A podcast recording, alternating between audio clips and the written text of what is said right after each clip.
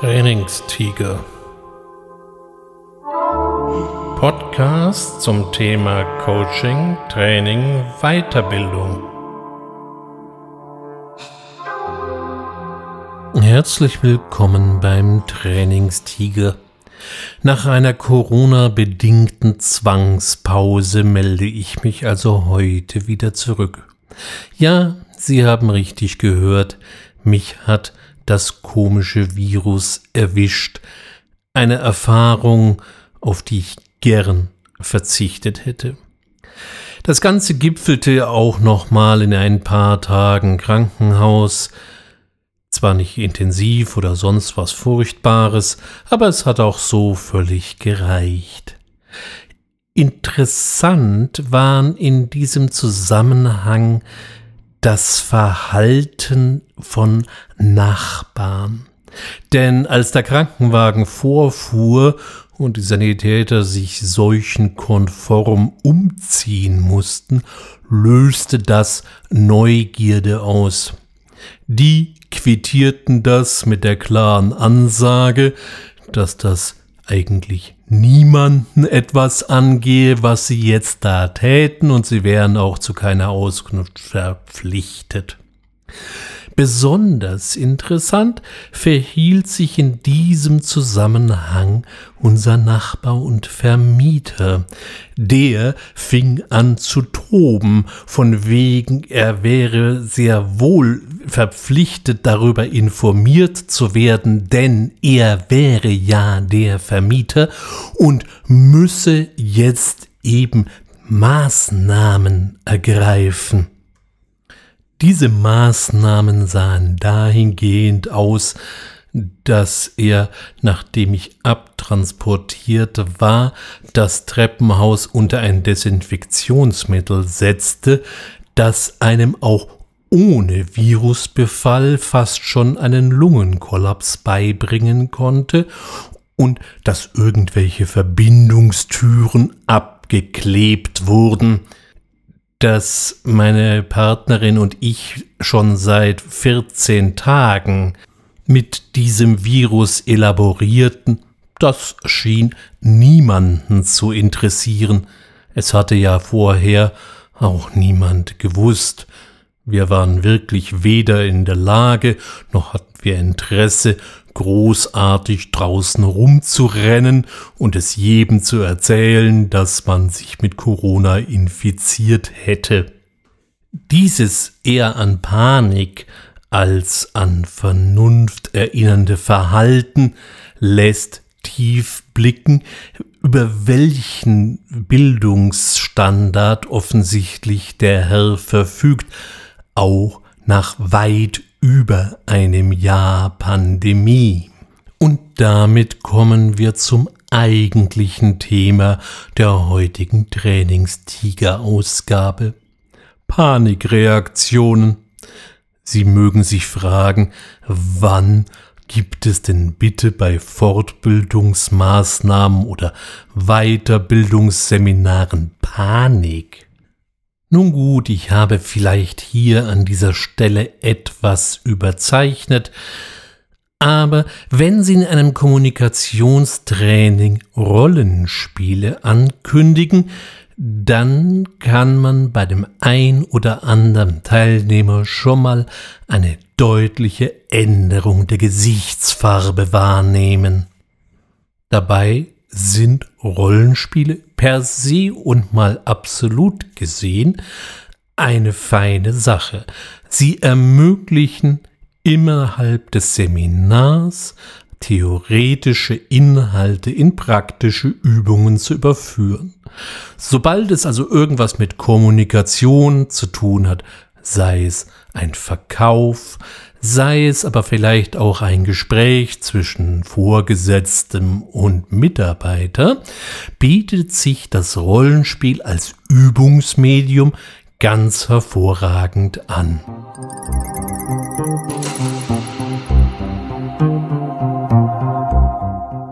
Zu diesem Zweck wird eben eine bestimmte Situation gestellt und zwei Personen spielen diese Situation durch, eine dritte betrachtet sich das Ganze von außen und kann dann entsprechend wertschätzendes Feedback geben.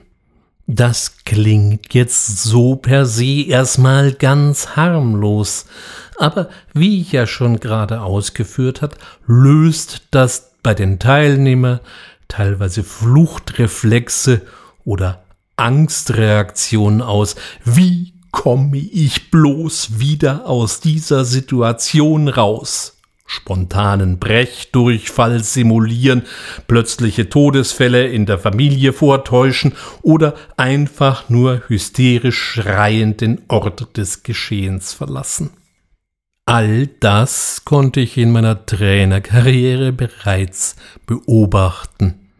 Naja gut, das vielleicht mit den Todesfällen nicht, und auch der Brechdurchfall war nicht so häufig, aber es kam schon mal vor, dass jemand plötzlich spontan in Tränen ausbrach und den Saal verließ, nur weil sie an einem Rollenspiel teilnehmen sollte.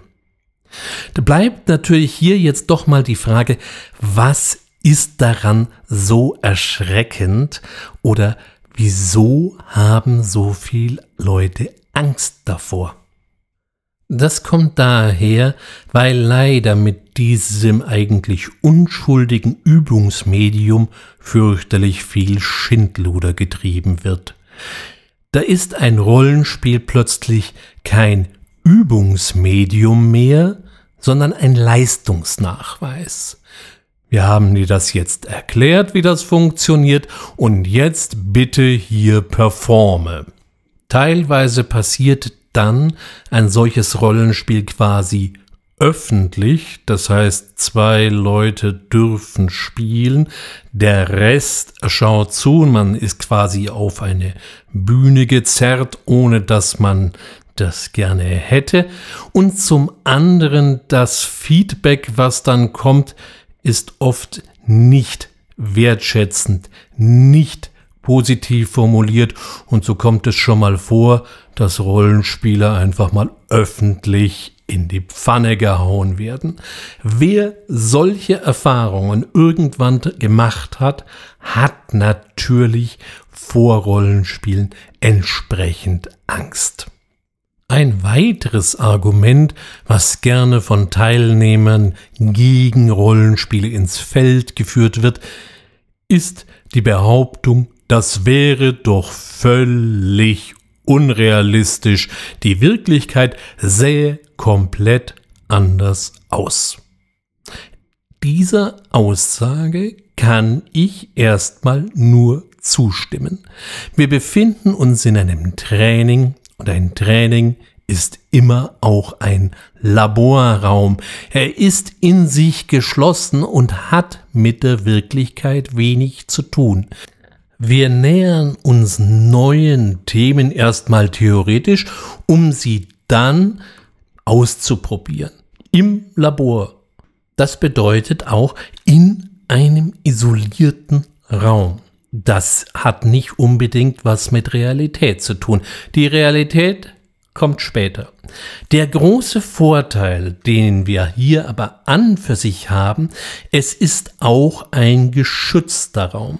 Das bedeutet natürlich auch, Fehler sind möglich. Fehler sind sogar erwünscht, um daran vielleicht noch die ein oder andere Schwäche zu identifizieren und entsprechend zu korrigieren. Man kann sogar noch einen Schritt weiter gehen. Dadurch, dass wir uns in einem geschützten Raum befinden, kann man ungestört und ungebremst experimentieren. Hier besteht die Möglichkeit eben auch mal aus der Spur auszubrechen und zu gucken, was passiert. Wenn das ganze Gespräch dann völlig in die Grütze fährt, okay, dann merkt man, es funktioniert so nicht, was man ausprobiert hat, aber dafür sind ja eben Experimente auch gut. Sehen, was funktioniert und sehen, was vielleicht nicht so gut funktioniert. Es entsteht dabei aber niemandem ein Schaden. Draußen in der Realität wenn man sein Mitarbeitergespräch zum Beispiel auf experimentelle Füße stellt, kann das gewaltigen Ärger nach sich ziehen oder auch ein experimentell geführtes Verkaufsgespräch kann sehr unerfreuliche Konsequenzen haben.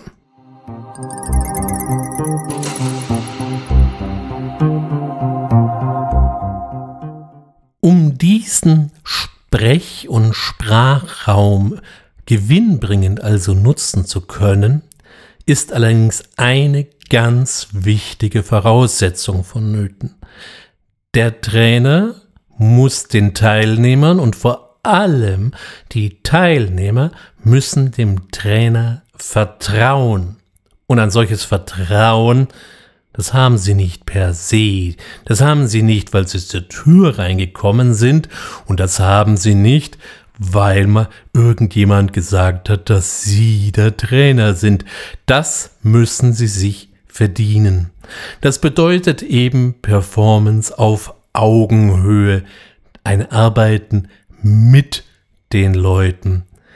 Wer als Trainer, und leider kommt dies vor, seine Teilnehmer eigentlich nur als mehr oder weniger anonymes Lernvieh sieht, wird sich dieses Vertrauen in keinster Form erarbeiten können. Ich persönlich vergleiche Rollenspiele gerne mit Fahrsicherheitstrainings, denn wir finden einen Haufen Parallelen an dieser Stelle. Ein Fahrsicherheitstraining ist per se erstmal eine völlig unrealistische Geschichte. Normalerweise ploppen einfach keine Plastikbömmel plötzlich vor ihnen auf und sie müssen diesen ausweichen. Sie fahren auch nicht irgendwo und mit einem Schlag wird ihnen die Hinterachse seitlich weggezogen, also völlig unrealistische Bedingungen. Aber sie können genau hier üben. Und wenn Ihr Auto und Sie einfach mal fröhlich über den Platz schleudern, dann ist das nicht so tragisch, weil niemandem ist etwas passiert. Okay, der eigene Stolz vielleicht ein bisschen angeknackst, aber sonst ist alles gut.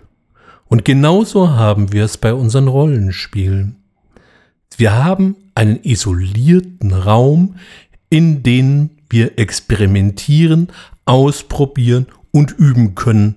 Und wenn hier halt mal ein Gespräch völlig in die Grütze fährt, weil man einfach einen Knoten in der Zunge hat oder einfach mit dem, was man da machen möchte, noch nicht ganz die Brücke geschafft hat von der Theorie zur Praxis, naja gut, dann macht man es eben einfach nochmal. Niemandem ist etwas passiert, nichts ist wirklich dramatisch oder schlecht oder negativ. Beim zweiten Mal wird es wahrscheinlich schon wesentlich besser ausschauen. Entscheidend ist eben die entsprechende vertrauensvolle Umgebung, so dass ich keine Angst haben muss, hier in die Pfanne gehauen zu werden, öffentlich zum Deppen dargestellt werden, der ja wieder mal überhaupt nichts auf die Rolle kriegt. Nur weil man vielleicht in einer Übung nicht gar so schnell brilliert, heißt es ja nicht, dass man es nicht in der nächsten tun wird. Und Feedback ist nicht der Freifahrtschein zum Rumnöhlen, sondern es gibt klare und genaue Regeln, die es einzuhalten gilt. Wenn die Betreffenden das nicht können, dann sollte man das im Vorfeld üben. So gesehen ist es eigentlich gar nicht so schwierig, Rollenspiele zu verkaufen innerhalb des Trainings, ohne dass irgendjemand gleich blass werden muss. Einfach sich in die Teilnehmer mal hineinversetzen, das hilft ungemein und verhindert wie auch immer geartete Panikreaktionen. In diesem Sinne Bleiben Sie entspannt, wenn Sie in Ihrem nächsten Seminar sich einem Rollenspiel gegenüber sehen. Und sorgen Sie für Entspannung, wenn Sie als Trainer vielleicht in einem nächsten Ihrer Seminare Rollenspiele verwenden wollen. Ich bedanke mich in jedem Fall fürs Zuhören und freue mich, wenn Sie mir, wie immer, bis hierher gefolgt sind. Ihnen eine gute Zeit. Bis bald, Ihr Ulrich Wössner.